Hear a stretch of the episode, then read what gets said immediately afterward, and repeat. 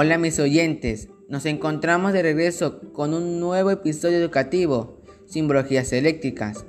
Primero les comento que en electricidad existen una serie de símbolos de esquemas eléctricos que permiten a todos los profesionales navegar cuando buscan instalar, renovar o reemplazar una instalación eléctrica.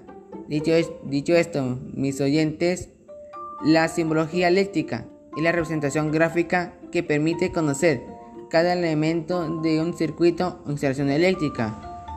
Los símbolos eléctricos se erigen por la UNE en 60.617, que significa símbolos gráficos para uso en dibujos, esquemas y planos de ingeniería mecánica y de construcción. Fue aprobada en 1996 y está en concordancia con la norma europea.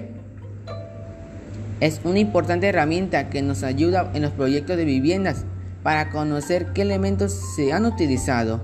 Existen dos tipos de simbologías eléctricas, la simbología eléctrica residencial y la simbología eléctrica industrial.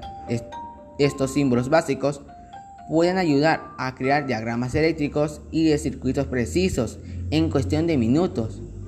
Como toda en la vida existen ventajas y desventajas mis oyentes. Primera ventaja, los símbolos se agrupan en categorías, identificándose por colores.